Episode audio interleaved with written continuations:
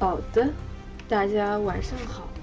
上一周呢，给大家录播了一次节目。这一周吧，我记不清楚了。只有一个人，就是多了一个订阅，这个点儿让我挺糟心的。而且，感觉好像不知道是我录的慢啊，还是大家没时间听。然后，点击量一直上不去。啊录得我好泄气啊！不过怎么来说呢？本身录播这个事情，其实就是为了完成一个约定。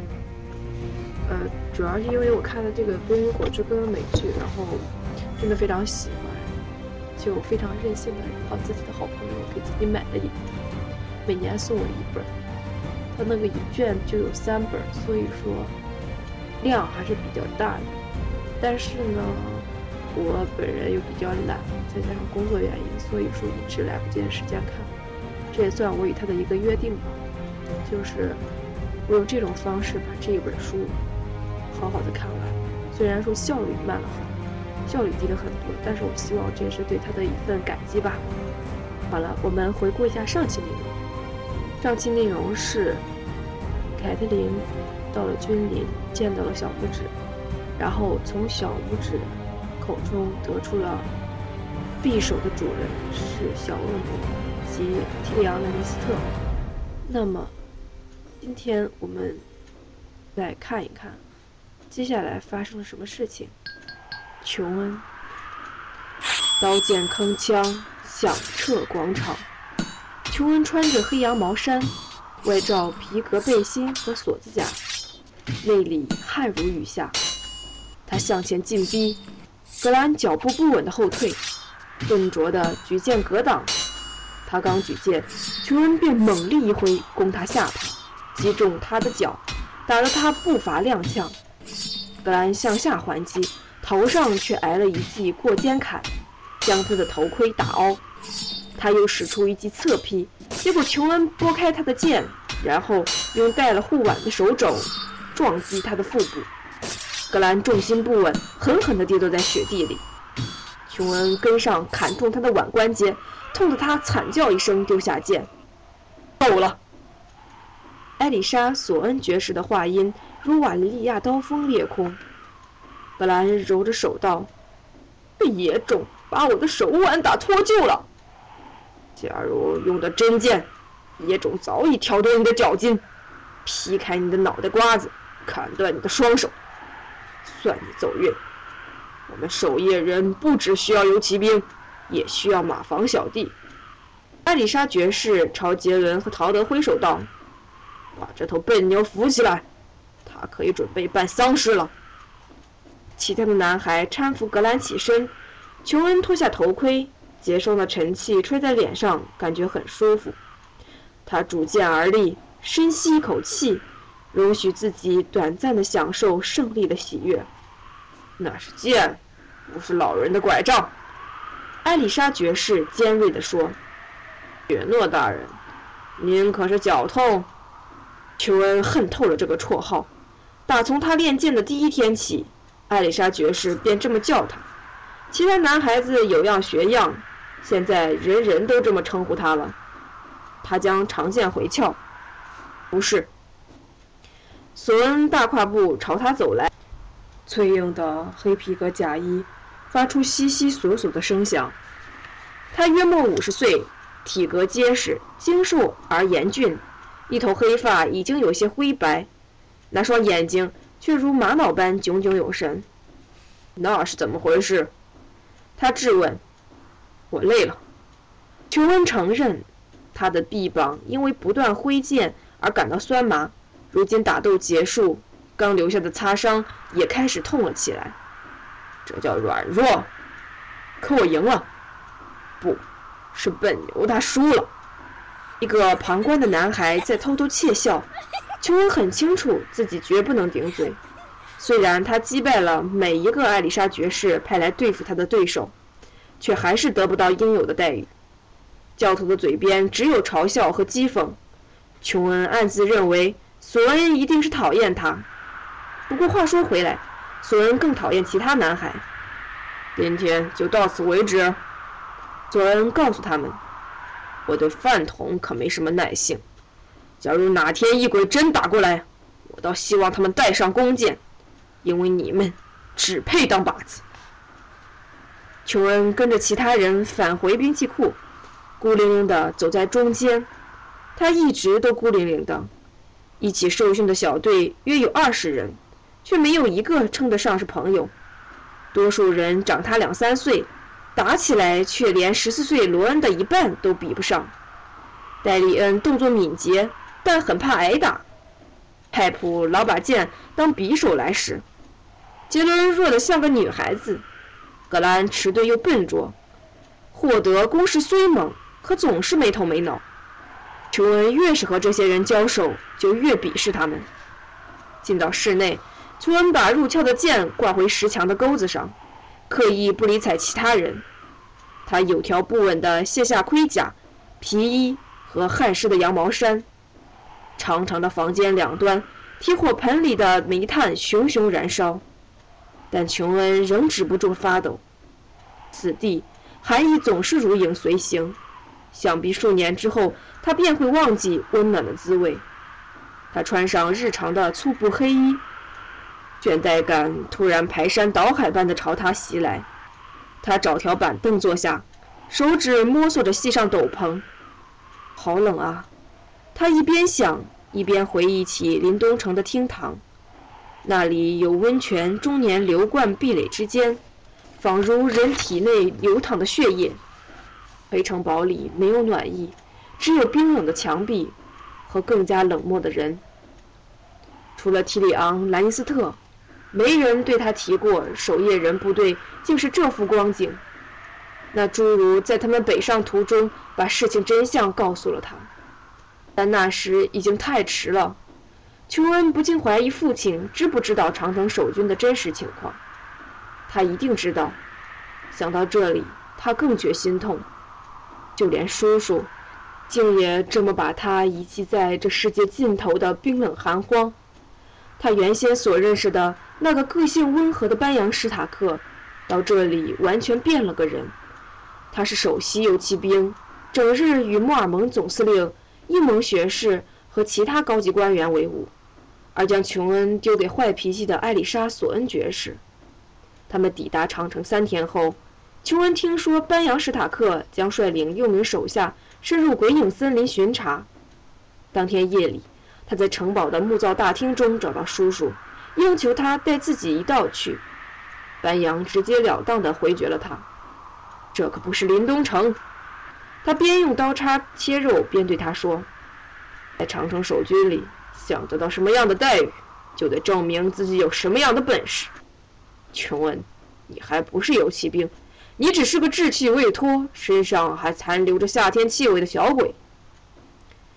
琼恩愚蠢的争辩：“到明年命名日，我就满十五岁。”他说：“很快就要长大成人了。”班扬史塔克皱眉道：“在埃里莎爵士判定你成为守夜人部队的汉子之前，你都只是个小鬼，只能是个小鬼。”假如你以为仗着自己史塔克家人的身份就可以坐享其成，那就大错特错。我们宣誓入伍时，早已断绝一切身家背景。拿你父亲来说，虽然他会永远在我心中占据一席之地，但如今这些人才是我的手足兄弟。他拿匕首朝身边的人比划两下，直指这些饱经风霜的黑衣战士。初日拂晓。琼恩起身，目送他叔叔离去。叔叔手下一名高大而丑陋的游骑兵，一边装配马鞍，一边高唱歌词猥亵的曲子，吐出的气息在清晨的冷气里蒸腾。班扬史塔克对他是满脸笑容，对自己的侄子却没好气。琼恩，你要我说多少遍？你不能去。等我回来，我们再找时间谈谈。琼恩看着叔叔牵马走进隧道，向北而去，不禁想起提里昂·兰尼斯特在国王大道上告诉过他的事，脑海里接连浮现出班扬史，脑海里接连浮现出班扬史塔克倒卧雪地、血迹斑斑的情形。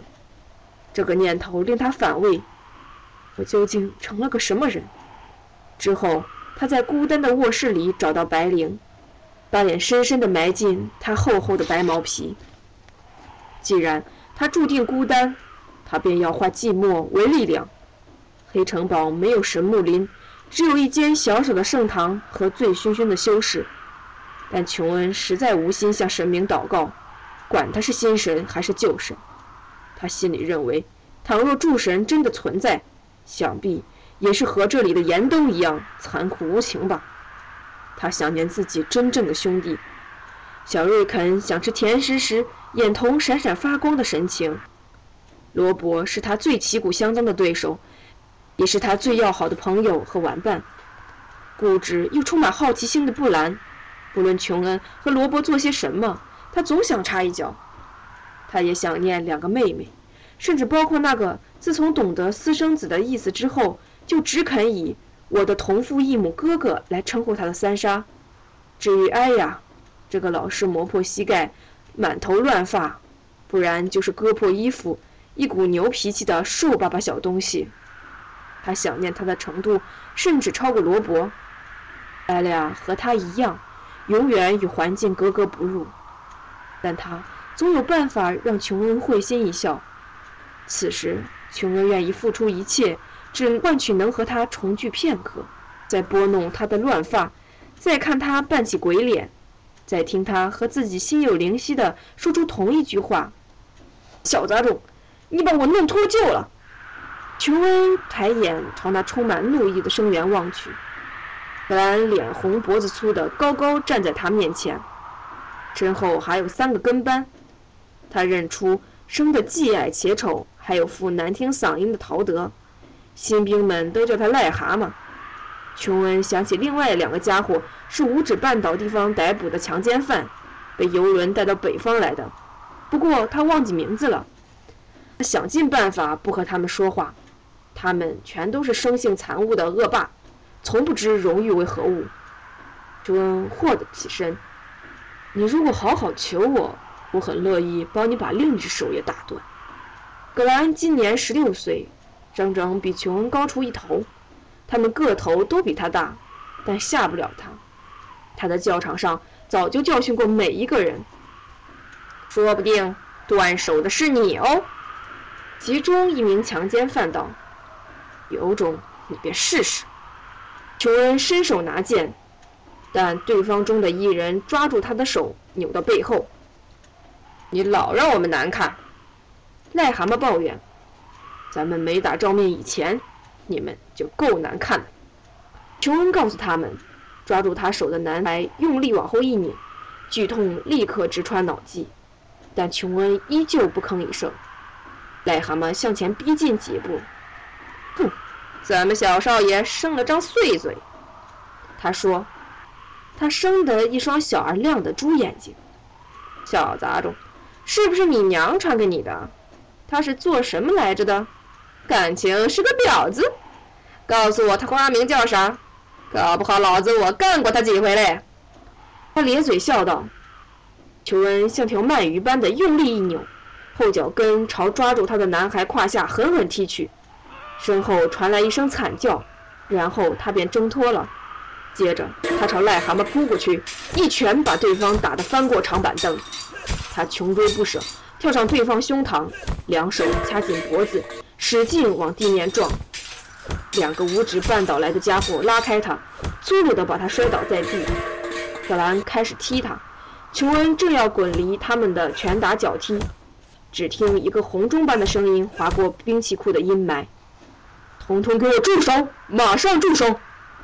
琼恩爬起来，唐纳诺伊怒视着他们。要打架，到厂子里去打。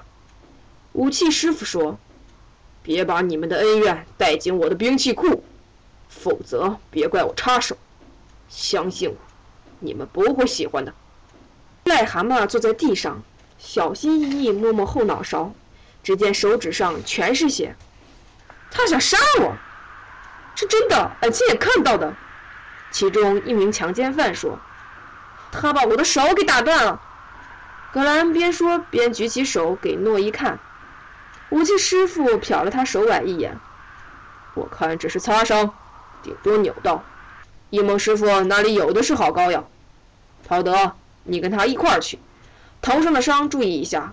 其他人回营去，雪诺留下。琼恩重重地坐回长板凳，不理睬其他人离去时的眼神。那眼神仿佛在向他保证，事情没这么容易解决。他的手一阵抽痛。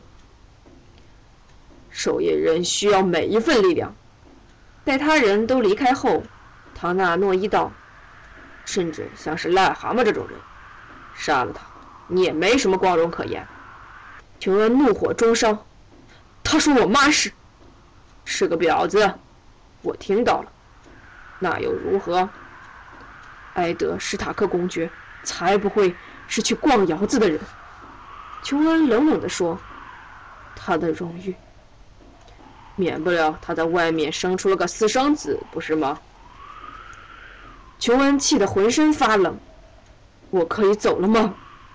我说可以，你才可以。琼恩恨恨地盯着火盆中升起的白烟，直到诺伊伸出粗重的手托住他的下巴，把他的头粗暴地扭过来。小子，我跟你说话的时候看着我。于是琼恩看着他。武器师傅的胸膛宽阔的像个酒桶，肚子更是大的惊人。他的鼻子又宽又扁，那一脸胡子好似从来没刮。他的黑羊毛外衣左襟用一个长剑形状的别针系在肩头。光嘴巴上说说，你妈也不会变成婊子。他是什么样的人，就是什么样的人，和癞蛤蟆怎么说有何干系？话说回来。咱们部队里还真有些人的娘就是婊子，我妈可不是。琼恩倔强的暗想，他对自己的母亲一无所知。埃德施塔克绝口不提关于他的事情，但他经常梦见他，次数频繁到他几乎可以拼凑出他的容貌。梦中的他出身高贵，美丽动人，眼神慈爱。你以为自己是大贵族的私生子就特别难受？武器师傅继续下去，告诉你，杰伦那家伙是个六根不净的教士的野种，卡特派克是个酒馆女士的儿子，结果现在人家是东海望守备队长。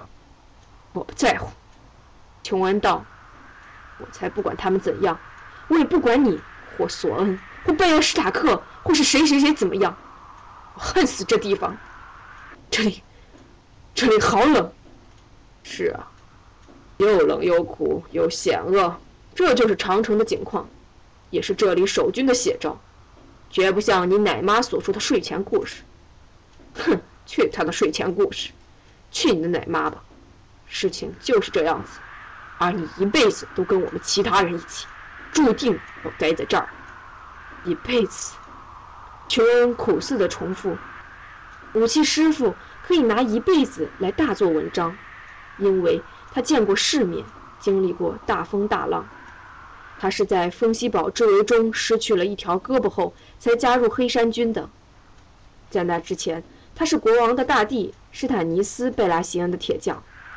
他足迹遍布七国，吃过山珍海味，尝过女人的甜美，打过不知几百场大小战役。据说劳勃国王在三叉戟河上杀死雷加·坦格利安那把战锤，正是唐纳诺伊所铸造。他已经做过穷人永远也不可能做到的事。等到年过三十，却因一记轻微的斧伤发炎溃烂，最后不得不截掉整只手。也就是在他成了残废，这辈子的幸运已经结束的时候，唐纳诺伊才来到长城。是，雪诺，一辈子。诺伊道：“或长，或短，操之你手。”照你现在这种态度，早晚会有弟兄半夜割了你的喉咙。他们才不是我弟兄。求恩驳斥，他们恨我，因为我比他们优秀。错，他们恨的是你高高在上的优越感。他们眼中的你，是个城里来的自以为是的小少爷的杂种。武器匠靠近来，记住，你不是什么大人少爷。你姓的是雪诺，不是史塔克，而现在，你不但是私生子，还是个恶霸。恶霸！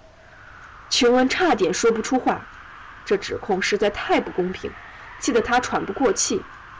是他们四个先来找我麻烦，他们四个人在厂子里都被你羞辱过，说不定怕你怕的要死。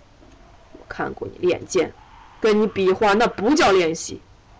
要是你使的真剑，他们已经死上好几回了。你很清楚，我很清楚，他们也很清楚。你完全不留情面的羞辱他们，难道你觉得这样很值得骄傲？琼恩迟疑了，他打赢的时候的确颇感骄傲，难道他不应该吗？武器师傅连这么一点点喜悦也要剥夺，还让他觉得自己好像做错了什么。他们年纪都比我大，他防卫性地说：“他们是比你年长，也比你高壮，不过我敢打赌，林东城的教头一定教过你如何对付比自己高大的人。他是谁？”某位老骑士，是罗德里克·凯索爵士。琼恩小心答道：“他觉得对方话中有话。”唐纳诺伊向前靠，几乎要贴上琼恩的脸。“小子，你想想吧，这儿的人在遇上艾丽莎爵士以前，没一个受过正式训练。他们的父亲是农民、车夫，还有盗猎者，是铁匠、矿工或船上的桨手。”他们的打架技巧是从甲板上、从旧巷和兰尼斯港的暗巷里，或从国王大道路边的妓院、酒馆中学来的。他们或许相互耍耍棍子，但我跟你保证，这里面没几个买得起真剑。他一脸冷酷的表情。所以，雪诺大人，你倒是告诉我，打赢这些人真的很爽吗？不要这样叫我。琼恩激动地说，但他的怒意已没了力气。突然间，只觉得惭愧和罪恶感。我不知道，我以为……回去好好想一想。诺伊提醒他，不然就准备枕着匕首睡觉。行了，你回去吧。琼恩离开武器库时已近中午，太阳拨开云层，露出脸来。他转身背向阳光。将视线抬至长城，看着城墙在阳光下闪着晶莹的蓝光。虽然已在此生活了好几个星期，可每当他目光触及这番景象，依旧不禁浑身颤抖。无数世代的风沙污泥早在城墙上留下印痕，宛如一层覆盖的膜，以至于城墙有时变成了浅灰色，犹如阴霾天际。但当晴日里，天光直射，长城又仿佛有生命般闪闪发亮，如同一道横断半天的蓝白绝壁。当初他们在国王大道上遥遥望见长城时，班扬史塔克告诉琼恩，这是人类所造最庞大的建筑物，毫无疑问也是最没用的。迪里昂·兰斯特嬉笑着加上一句。然而，随着距离渐渐拉近，连小恶魔也沉默下来。若千里之外，便可清楚地看到这条横亘北方地平线的灰蓝直线，毫不间断地向东西两边延展，直到消失于远方，好像在宣告：这里便是世界尽头。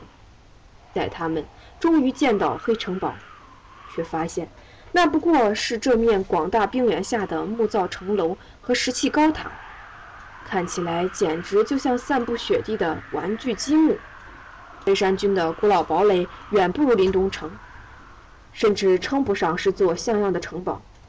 它没有城墙，无法抵御来自东西南三方面的攻击。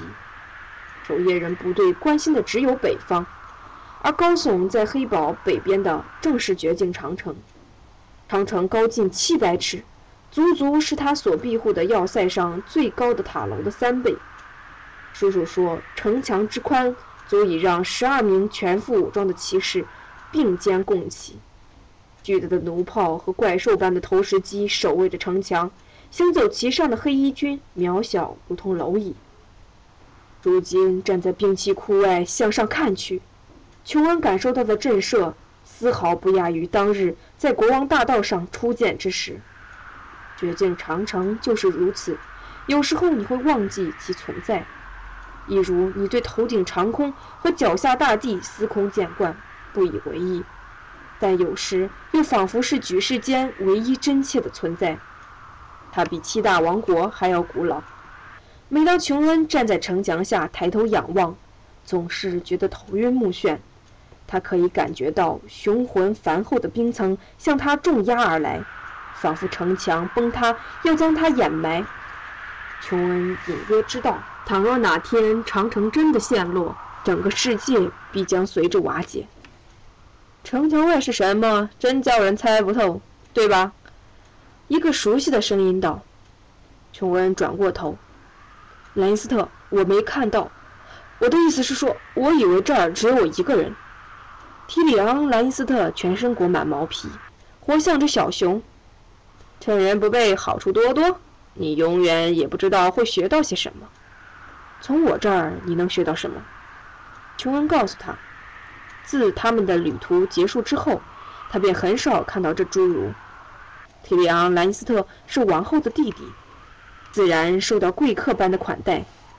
莫尔蒙总司令让他住在国王塔，说的好听，其实已有一百年没国王住过。和他同桌用餐。兰尼斯特白天在长城上骑马，晚上则与艾丽莎爵士、波恩马尔西和其他高级官员饮酒赌博。哎，我走到哪儿学到哪儿。这矮子用一根粗粗的黑拐杖指着长城。我常说，怎么前人千辛万苦才把城墙盖好，后人立刻便想知道墙的另一边有什么。他歪着头，用那双大小不一的古怪眼睛看着琼恩。你也不例外，对不？我看没什么特别。琼恩道：“他好想跟班扬·史塔克一同出外巡猎，深入鬼影森林，好想与曼斯雷德的野人交锋，守护王国免于异鬼侵袭。”但自己心里想要什么，还是别说出来的好。游骑兵说：“墙外不过就是森林、山脉和洞穴的湖泊，一片冰天雪地，还有害人的古怪精灵呢。”提里昂说：“可别忘了，雪诺大人，否则大伙儿干嘛这么大动干戈？不要叫我雪诺大人。”侏儒扬扬眉毛：“难道我喜欢被人叫小恶魔？”一旦别人发现绰号对你的杀伤力，这绰号就跟定你了。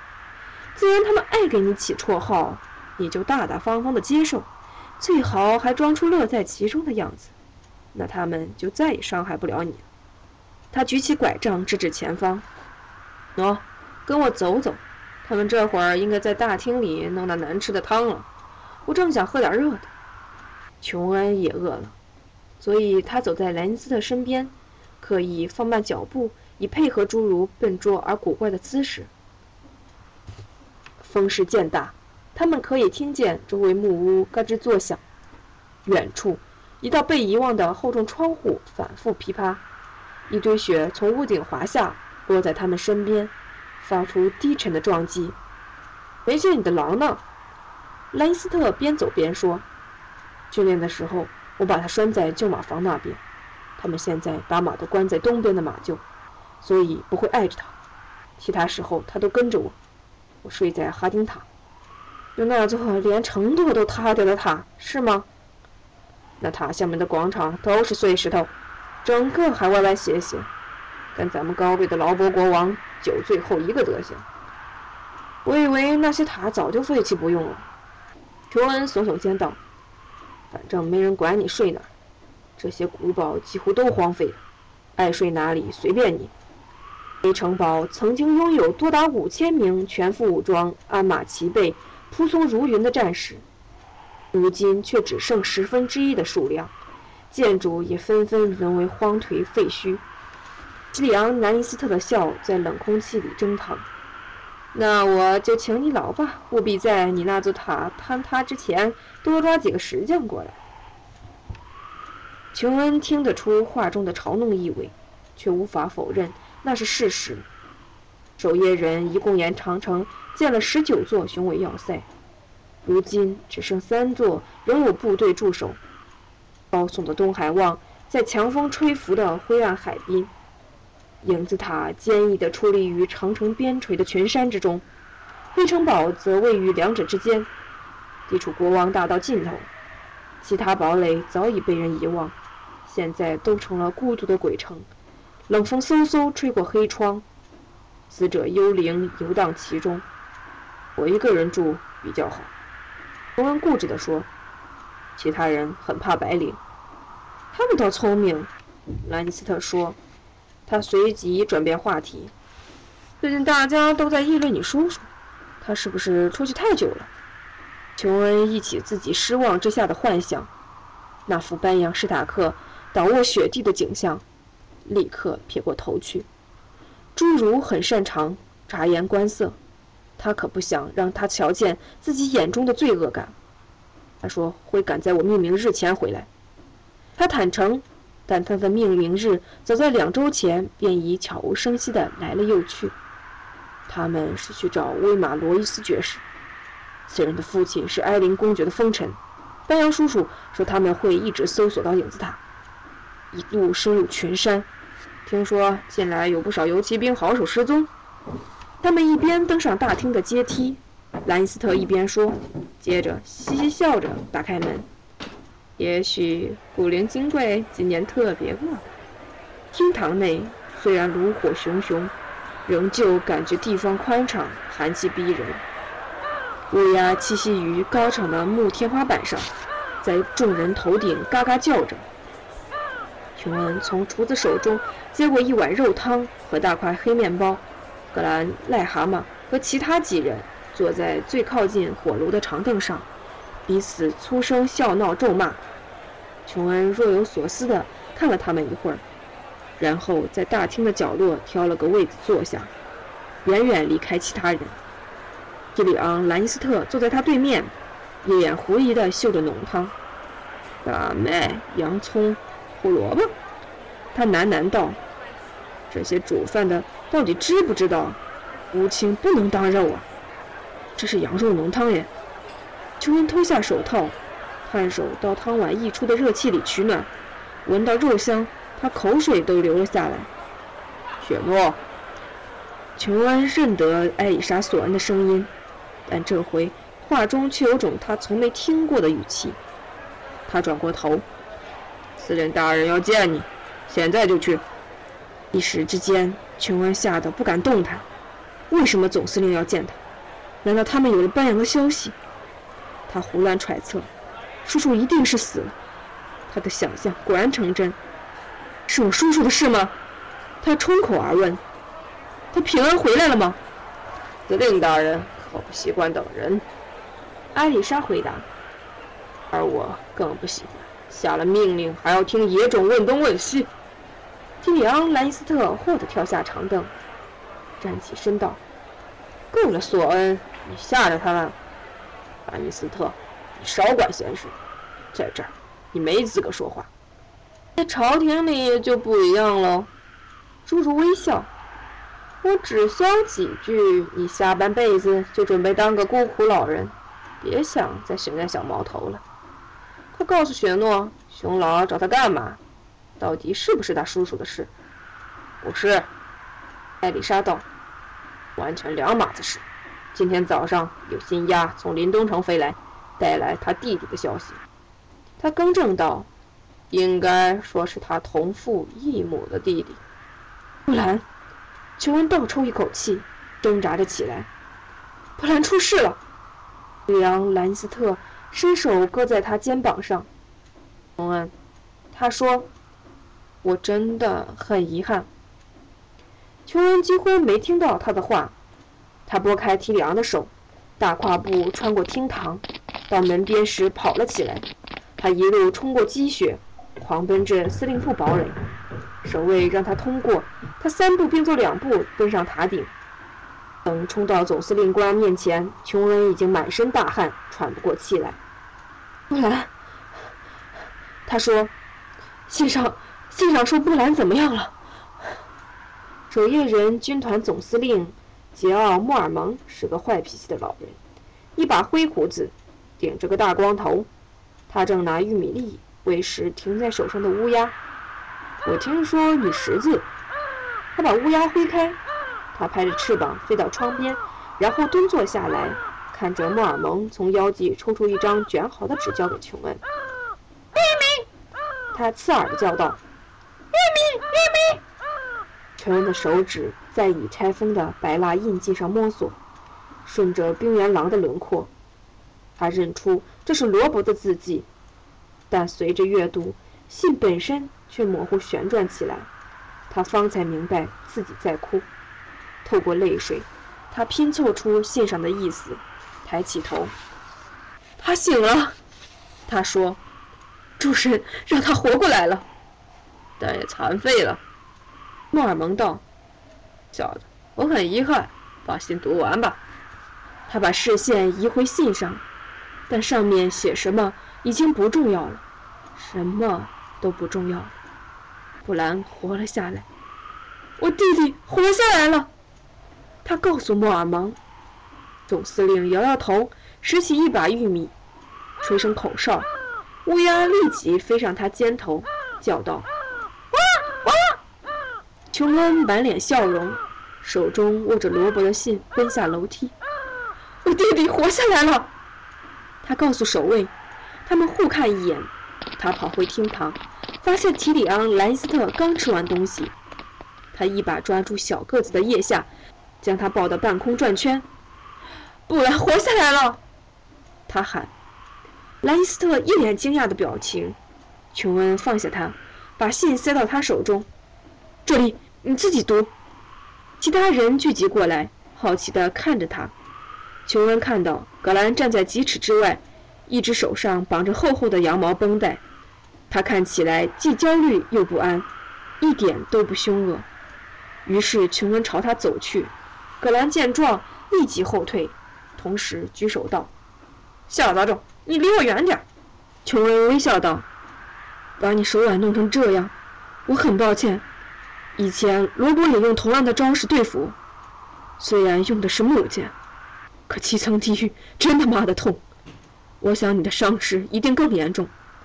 这样吧。”如果你愿意，改天我来教你如何克制这招。艾丽莎·索恩爵士听到这句话，哟，雪诺大人这下想抢我的位子了。他冷笑道：“我看教狼变魔术都比教这些笨牛容易。”艾丽莎爵士，我就跟你赌。琼恩说：“我倒是很想看白灵变魔术。”琼恩听见格兰，吓得倒抽一口冷气。四周一片死寂。接着，提里昂·兰斯特捧腹大笑起来。临近餐桌上，三名黑衣弟兄也跟着笑，笑声快速散播，连厨子们也忍不住加入。梁木上的鸟群被笑声惊动，最后连葛兰也咯咯笑了起来。只有艾丽莎爵士从头到尾没有将视线从琼恩身上移开。但笑声渐止，他一脸阴沉。右手握拳，许诺大人，你犯了一个很严重的错。最后，他用对仇人的口吻说。